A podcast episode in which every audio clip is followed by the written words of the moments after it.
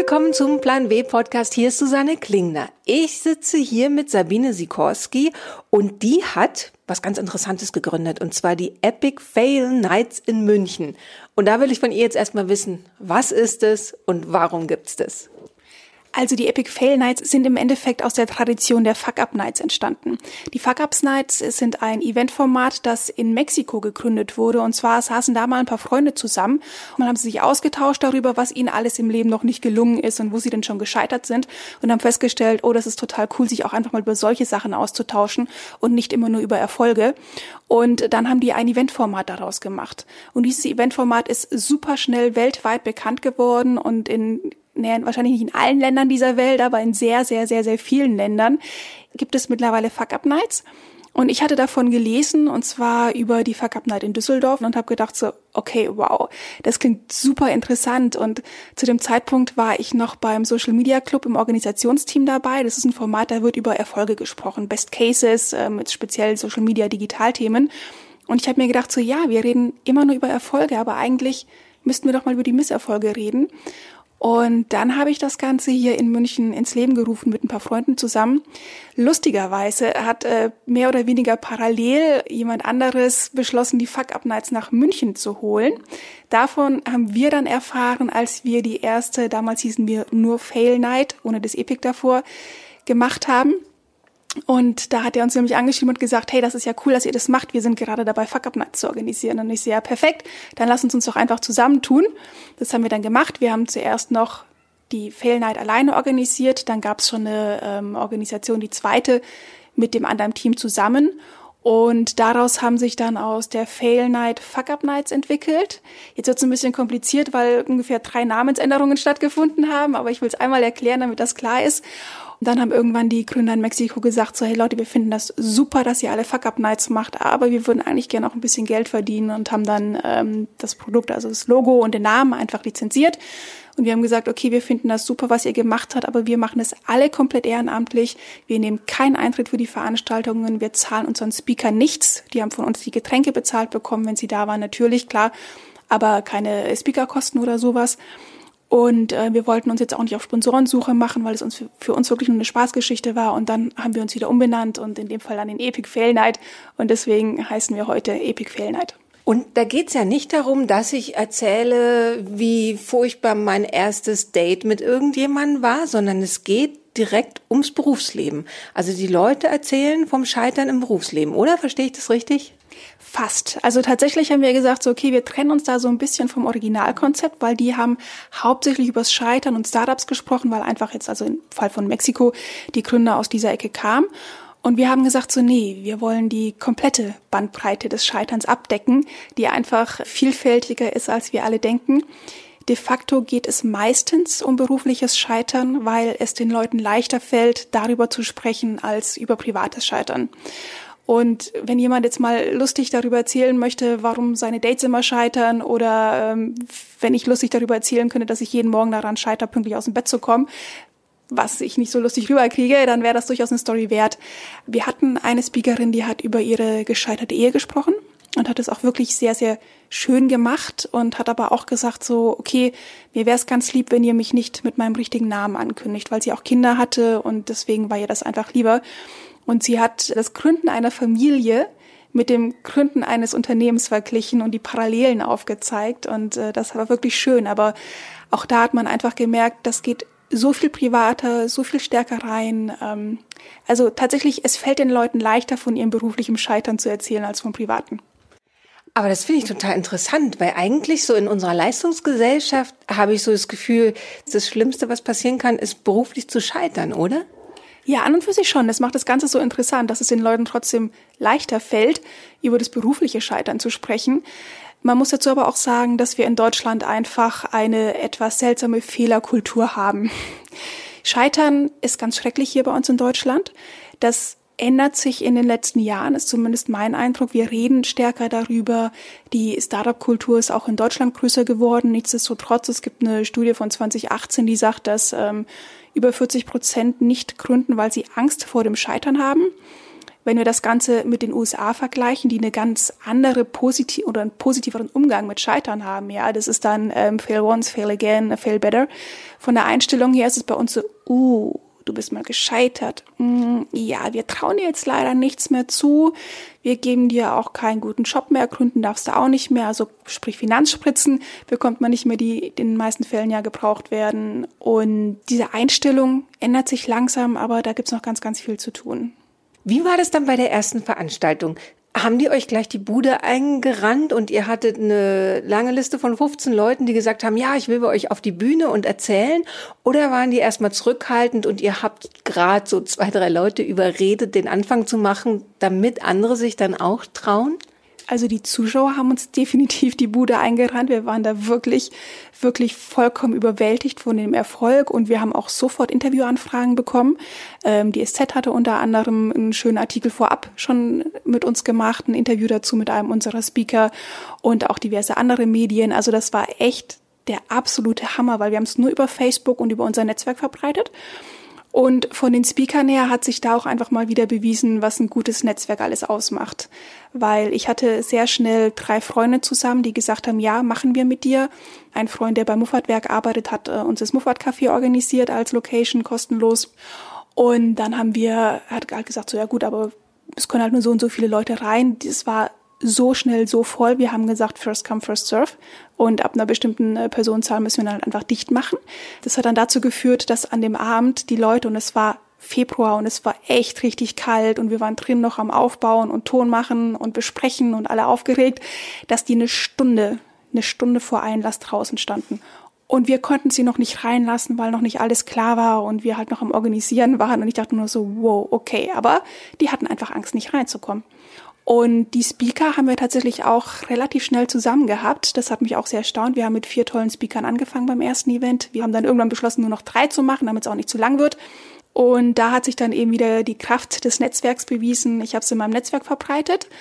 Und dann wurde ich mit so vielen Leuten vernetzt, die gesagt haben, ich kenne da jemanden. Und dann haben die mich wieder weiter vernetzt. Und dann waren ganz, ganz schnell vier Speaker zusammen. Und jetzt lasst ihr euch von denen ja vorher wahrscheinlich nicht ein Skript geben, worüber die so reden werden. Das heißt, ihr werdet selber überrascht, ob das total gut läuft, die Leute reden können, ob die Leute lustig sind. Gab es da Überraschungen? In den meisten Fällen waren alle Speaker sehr, sehr gut und ganz, ganz großen Respekt an die Speaker, weil als ich dann das erste Mal selber bei einer Fail gesprochen habe, also nicht als Moderatorin, sondern als Speakerin und was erzählen musste oder erzählt habe, habe ich erstmal gemerkt, was wir denen immer zumuten, sich auf die Bühne zu stellen und über das Scheitern zu sprechen, anstatt zu sagen, ich bin so toll, ich habe das und das gemacht. Nein, ich bin so scheiße und habe das und das gemacht. In den meisten Fällen sehr, sehr gute Speaker, wobei wir natürlich mit allen vorab gesprochen haben. Wir haben die Story vorab angehört. Wir haben ihnen auch ganz klar gesagt, okay, wir wünschen uns, dass du die Geschichte erzählst und dass du deine Learnings daraus erzählst, weil das ist ja das Wichtige. Wie du es erzählst, ist deine Sache. Ich habe ja vorhin schon das Beispiel genannt, ähm, Scheitern Ehe, verglichen mit dem Gründen einer Firma und das Scheitern dann daraus. Und da hat natürlich jeder seinen eigenen Weg gefunden. Und auch ganz viele sind in den persönlichen Gesprächen natürlich sehr viel deutlicher geworden, weil so ein Scheitern und wir hatten sehr viele, die in eine Insolvenz gerutscht sind. Das kann natürlich auch mit Depressionen verbunden sein und das ist nicht schön. Und da ist auch keiner stolz drauf. Und wie tief die Leute dann in diese Geschichten gehen, wir haben immer gesagt, das ist deine Entscheidung. Ne? Und wir hatten tatsächlich auch Fälle, wo hinterher das Publikum gesagt hat, so, hm, die sind doch gar nicht gescheitert. Aber das lag daran, dass sie das sehr, sehr lustig erzählt haben und einfach nicht so stark darauf eingegangen sind und einfach nicht gesagt haben, hey Leute, ich habe vier Monate durchgeheult oder ich habe äh, eine Depression diagnostiziert bekommen. Da muss man ja auch erstmal wieder rauskommen. Ne? Aber da muss man auch so ein bisschen zwischen die Zeilen hören und jedem muss klar sein, dass es nicht einfach ist. Aber ich glaube, das ist so ein Punkt, der den meisten Leuten erst klar wird, wenn sie es selber erlebt haben oder eben bei einer Fuck-Up-Night bzw. Fail-Night waren und von Leuten davon erfahren haben. Ist es dann auch so ein bisschen was Therapeutisches, darüber zu reden und dass man quasi die Scham so ein bisschen ablehnt? Also sagt, ich gebe mich dieser Scham nicht hin, sondern erzähl's erst recht? Es ist so eine kleine Katharsis, definitiv, ja. Und das habe ich auch von vielen hinterher gesagt bekommen, die bei uns gesprochen hatten. Und es gab auch manchmal kurzfristige Absagen, was aber auch immer okay war. Wir haben es immer geschafft, Ersatz zu finden, weil die Leute dann gesagt haben, nee, ich möchte doch nicht drüber reden. Das ist auch völlig in Ordnung. Aber die, die es gemacht haben, haben uns hinterher alle gesagt, das hat so gut getan. Ich habe so viel Zuspruch erfahren und haben sich hinterher schlichtweg besser gefühlt. Und äh, das muss ich sagen, ist auch immer toll. Wir hatten schon so ein bisschen die Befürchtung, oh, kommen da jetzt Leute, die sich nur über die Speaker lustig machen wollen, die äh, nur reingehen, um sich besser zu fühlen. Aber das war nie der Fall bei allen Veranstaltungen war immer so eine tolle Stimmung, so viel Verständnis. Unsere Speaker wurden danach immer noch vom Publikum ausgefragt, also auch als wir die offizielle Fragerunde beendet hatten und dann hinterher das ins Netzwerken ging und einfach noch gemeinsam ein Bier oder was auch immer trinken. Also es war immer toll. Nach einer kurzen Pause spricht Sabine Sikorski darüber, ob Frauen und Männer eigentlich unterschiedlich scheitern. Bis gleich. Werbung der Plan W Podcast wird ermöglicht von LinkedIn, dem Karrierenetzwerk. Hier können sich Mitglieder austauschen, von anderen inspirieren lassen und selbst Beiträge schreiben. Besonders Frauen können das Netzwerk für sich nutzen. Warum sie das tut, erzählt uns heute eine, die schon sehr viele Follower hat und eigentlich von einem anderen Medium kommt. Ich bin Patricia Leri, Wirtschaftsjournalistin und Moderatorin beim Schweizer Fernsehen und Kolumnistin beim Medienhaus Ringier sowie Beirätin des Institutes for Digital Business. Warum sind Sie denn bei LinkedIn? Ja, als Journalistin will ich natürlich Menschen erreichen, also muss ich dahin, wo die Menschen auch sind. Und sie sind nun mal in sozialen Netzwerken und lesen dort Artikel und Texte oder schauen Videos. Und was gefällt Ihnen daran dann? Also bei mir ist es so, ich mag das Niveau der Debatte auf LinkedIn. Die Menschen treten unter dem Namen ihrer Arbeitgeber auf. Sie wahren daher einen guten Ton, sie diskutieren konstruktiv und das bringt mich schließlich auch weiter und macht auch meine Arbeit besser. Trotzdem wird es ja auch mal Konflikte geben dort. Gender-Themen lösen immer noch so viel emotionsgeladene Reaktionen aus zum Beispiel und leider oft auch Hass. LinkedIn konnte Hass bisher fernhalten von der Plattform. Das macht es gerade für Frauen auch sehr viel angenehmer. Nun haben Sie ja fast 10.000 Follower und sind schon eine ganze Weile dabei. Wie hat sich das Ganze denn verändert mit der Zeit? Ich finde es spannend, LinkedIn hat sich von einer Karriere zu einer Content-Plattform gewandelt. Als Journalistin finde ich hier zu jedem Gebiet die passenden Expertinnen oder Experten. Ich stelle übrigens auch meine Interviewanfragen gleich über das Netzwerk. Die Leute reagieren viel schneller und persönlicher als über die üblichen Wege. Mich fasziniert auch die Qualität der Beiträge der Fachexperten. Ich denke, solche Netzwerke sind für mich auch Sinnbild von Schwarmintelligenz.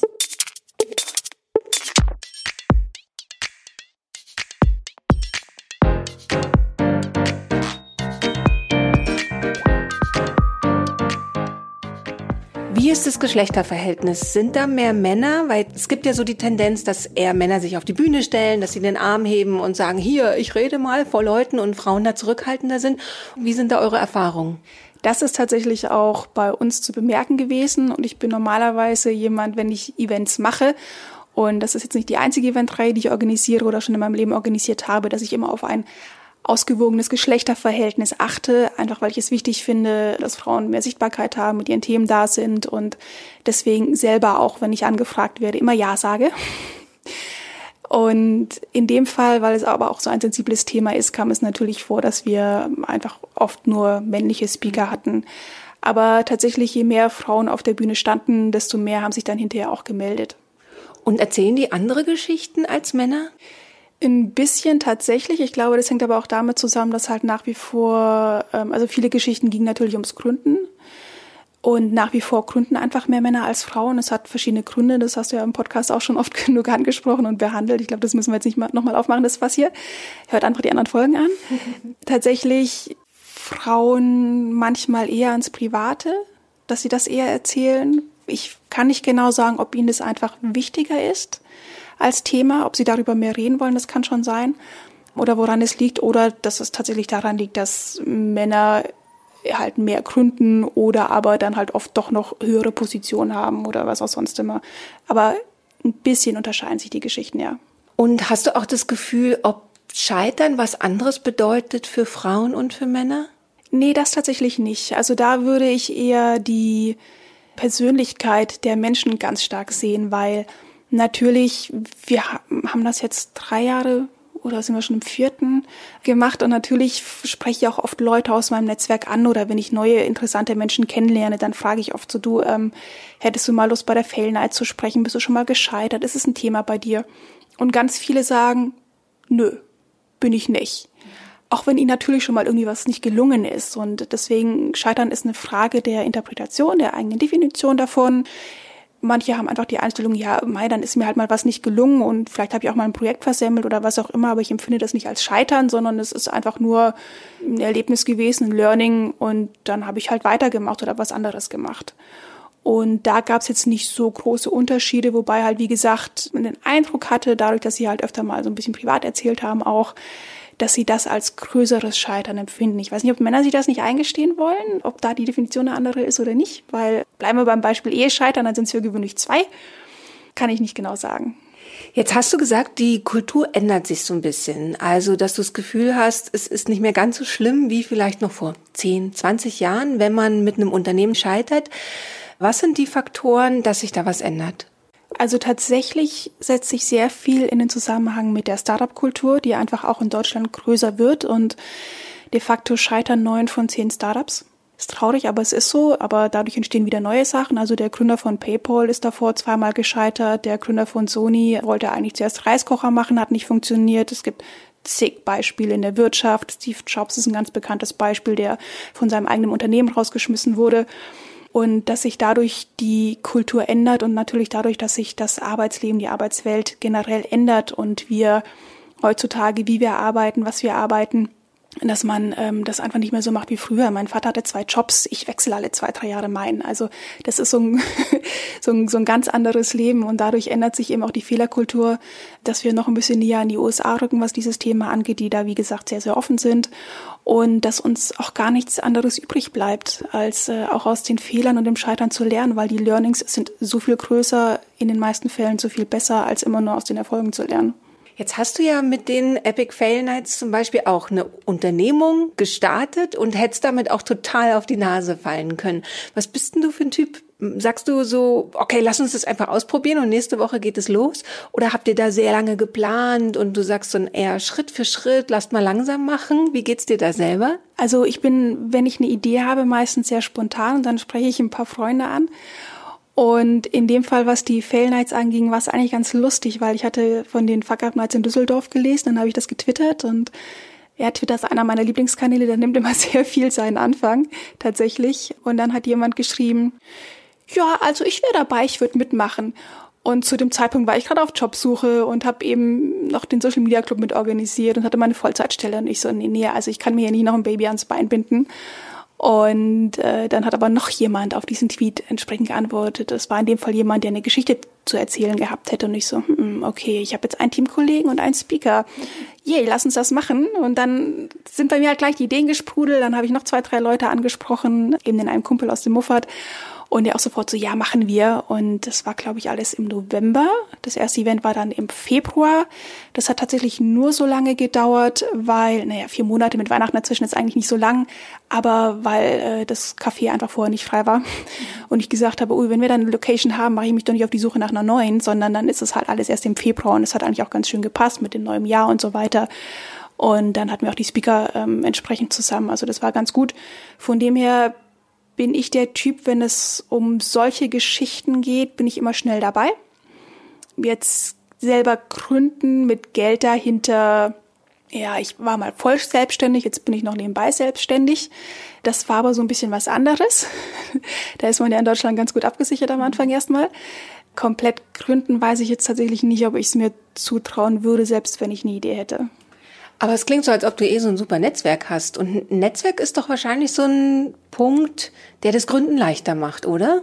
Definitiv. Also alle Projekte, die ich bisher gemacht habe, sind alle über mein Netzwerk gut gelaufen und ich gebe auch viel. Also ähm, wenn mich jemand fragt, ob ich jemanden kenne oder irgendwie was weiß, gebe ich immer weiter und sehr, sehr viel. Aber ich merke, dass darüber auch unglaublich viel zurückkommt. Und ich wohne jetzt seit ungefähr zehn Jahren in München und seit diesen zehn Jahren baue ich auch mein Netzwerk auf. Es ist sehr stark in der Social Media Kommunikationsecke verbunden, weil ich das einfach beruflich mache. Die Digital Media Women sind großartig, die sind hier toll vernetzt, aber ich lerne ständig interessante, tolle, spannende Menschen kennen und ich kann jedem wirklich nur empfehlen, baut euch ein Netzwerk auf. Ich fand es am Anfang auch immer komisch, weil ich immer so dachte, so, na ja, das ist ja nur so ein Nutzzweck, dann soll ich Leute kennenlernen, weil die mir vielleicht nützlich sein könnten. De facto ist es aber nie der Beweggrund, warum ich mich dann mit Leuten auch auf einen Kaffee treffe oder nicht. Also irgendwo mag ich die dann schon. Das wären jetzt nicht zwingend enge Freunde, wobei auch enge Freundschaften daraus schon entstanden sind. Aber das ist doch schön, wenn man sich auf Events wieder trifft, wenn man mal einen Kaffee zusammen trinken geht, wenn man sich austauscht und wenn man mal was braucht dann weiß man, wo man nachfragen muss. Das heißt jetzt, dass man Kontakt braucht oder eine Information. Und dann fragt wieder jemand bei mir nach und dann gebe ich den Kontakt eine Information weiter. Und das ist nicht immer unbedingt die Person, der ich was gegeben habe, von der ich dann auch was bekomme, aber ich kriege dann von der anderen Seite was. Und so ist es ein stetiges Geben und Nehmen und meiner Meinung nach funktioniert es auch nur so. Und äh, je mehr ich gebe, desto mehr bekomme ich auch zurück. Und bei den Speakern, die ihr da habt, ist da das Netzwerk auch ein Thema? Also es ist ja auch sehr nah beieinander, zum Beispiel das soziale Netz. Also wenn man scheitert, geht es ja auch darum, wer hat einen aufgefangen. Ne? Da spielt das Netz dann auch wieder eine Rolle. Und halt eben, es hilft andererseits mutig zu sein, wenn man so ein Netzwerk hat. Also ist es auch immer wieder Thema in den Geschichten? Das kommt vor, das fragen wir auch oft. Wie hat dein Umfeld darauf reagiert, deine Freunde, deine Familie? Tatsächlich sind in vielen Fällen auch ähm, Ehen dann innerhalb von einer Insolvenz zum Beispiel dann einfach gescheitert. Und ein Beispiel, was ich ganz gerne mal erzählen möchte, weil es, also wir hatten ganz viele tolle Speaker und sollte irgendjemand davon diesen Podcast hören, vielen Dank an alle, ihr wart echt alle großartig. Ein Beispiel, was ich immer sehr gerne wieder erzähle, ist von Christoph, der auch insolvent gegangen ist. In der Zeit ist seine Ehe gescheitert es war auch ein Kind dabei, finde ich dann immer noch mal schlimmer, wenn ein Kind dabei ist. Und in der Zeit wurde außerdem noch eine unheilbare Herzkrankheit bei ihm diagnostiziert. Und bei dem war das so weit, dass er tatsächlich dann auf dem Campingplatz vier Monate gelebt hat. Und dann hat eine Freundin zu ihm gesagt, lach doch mal wieder. Und das wäre ja für mich so die Situation nach allem, was ich da gehört habe. So, ach, du bist unheilbar krank, lieben tut dich auch keiner mehr, und du lebst auf dem Campingplatz. Ja, das ist mit 20 vielleicht noch ganz romantisch und findet man schön, aber der war, weiß ich nicht, Anfang 40 oder so. Das ist nicht mehr so toll. Und anstatt ihr zu erklären, sie soll sich sonst wohin verziehen, hat er dann ein Lachseminar besucht, Lach-Yoga, irgendwas in die Richtung und hat aber eigentlich auch gar nicht so wirklich dran geglaubt, sondern mehr so, naja, jetzt hat die mich mit dem Thema genervt, mache ich das halt mal, weil man sucht ja auch eigentlich nach jedem Strohhalm, den man greifen kann in so einer Situation und hat gemerkt, wie gut ihm das tut. Hat dann angefangen, ähm, weitere Lachseminare zu besuchen und hat dann gesagt, oh, das tut mir so gut, ich gebe das jetzt meinen Freunden weiter hat gemerkt, wie gut das den Freunden tut und ist mittlerweile professioneller Lachcoach mhm. und geht damit auch in Unternehmen rein. Er hat uns Videos gezeigt. Absoluter Hammer, mega erfolgreich dadurch wieder. Das Schönste an der Geschichte, sein Herz ist mittlerweile wieder komplett gesund. Und er hat gesagt, es liegt an der Kraft des Lachens. Und richtig, richtig schön. Und wir stehen, wenn wir die Veranstaltung machen, meistens so am Rand und er hat am Ende noch so drei Übungen mit uns gemacht. Die hat auch gesagt, kannst du das bitte machen? Die hat gesagt, so ja, hatte ich eh vor. Und hat dann drei Sachen gemacht und wir lagen innerhalb von drei Sekunden alle lachend auf dem Boden. Es war unglaublich, es war einfach unglaublich. Im Prinzip ist es ja dann für die Besucher wie so eine Fortbildung, muss man sagen. Also du hast ja auch gesagt, ihr wusstet am Anfang nicht, aus welchen Gründen die herkommen, um sich vielleicht einfach nur besser zu fühlen und über Leute vielleicht sogar zu lachen oder so. Aber eigentlich ist, also es klingt fast wie so ein TED-Talk, also dass man danach wahnsinnig viel gelernt hat. Definitiv. Also das erste, was ich nach der ersten Veranstaltung gelernt habe, da war ich ein bisschen unzufrieden mit meinem Leben und auch mit der Jobsituation, die ich damals hatte und äh, war auch verlassen worden, dachte mir so, hm, alles nicht so toll bei mir gerade und ich ging raus mit dem Gefühl so, hey, mein Leben ist gar nicht so schlecht. Und tatsächlich ist das ein Gefühl, wenn die Leute nur damit rausgehen, würde mir das komplett schon ausreichen, wo ich einfach sage, ja, dann habt ihr einfach schon wahnsinnig viel mitgenommen und äh, hat trotzdem nichts mit sich über jemanden lustig machen zu tun oder jetzt nach unten vergleichen oder was auch immer in die Richtung. Aber was ja viele mitnehmen und um ganz kurz meine Situation selber zu erzählen oder der Moment, als ich dann äh, auf der Bühne gestanden bin. Und zwar hatte ich einen neuen Job angefangen gehabt. Das war dann ein bisschen später, da hat mir die Fellnight schon äh, ein paar Mal gemacht gehabt. Es war in einem Startup und bin nach zweieinhalb Monaten wieder entlassen worden. Ist jetzt nicht so wild, also ich wusste schon nach zwei Wochen, dass ich da nicht allzu lange bleiben werde, dass es nicht so ganz das Richtige für mich ist, aber trotzdem gekündigt zu werden ist schon ziemlich hart. Ich war auch nicht die Einzige, aber ich war die Erste, die da gehen musste. Die hatten sich ein bisschen übernommen, von dem her alles fein.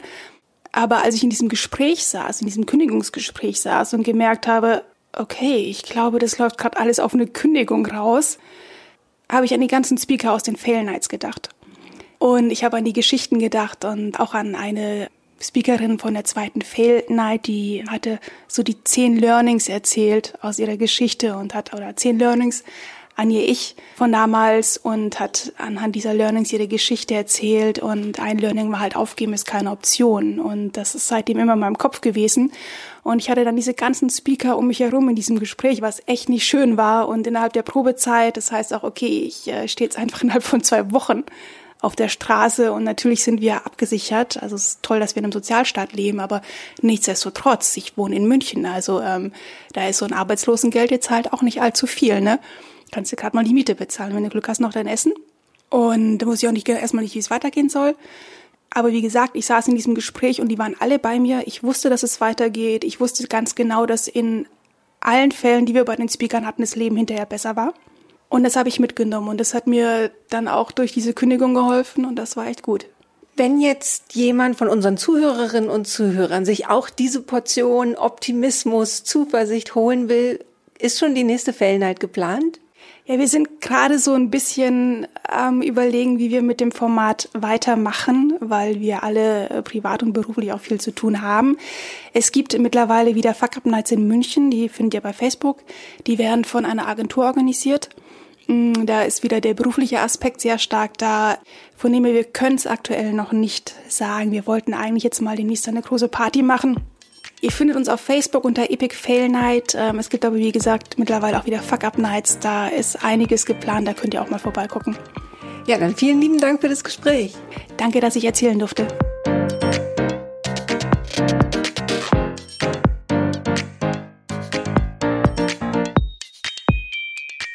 Das war's für dieses Mal. Ich bin Susanne Klingner. In der nächsten Episode des Plan B Podcasts trifft Katrin Werner eine ehemalige Umweltaktivistin, die irgendwann entschied, Energieunternehmerin zu werden und alles anders zu machen als die Konkurrenz. Ich freue mich, wenn Sie den Podcast weiterempfehlen und abonnieren, dann nämlich verpassen Sie keine Folge. Der Plan W Podcast ist eine Haus 1 Produktion für die Süddeutsche Zeitung. Editing und Sounddesign machte Simone Halder. Die Titelmusik ist von Katrin Rönicke. Das Cover gestaltete Dirk Schmidt. Alle Podcasts der Süddeutschen Zeitung finden Sie unter www.sz.de slash podcast. Alle Ausgaben von Plan W finden Sie im Digitalkiosk der SZ unter www.sz.de slash plan-w.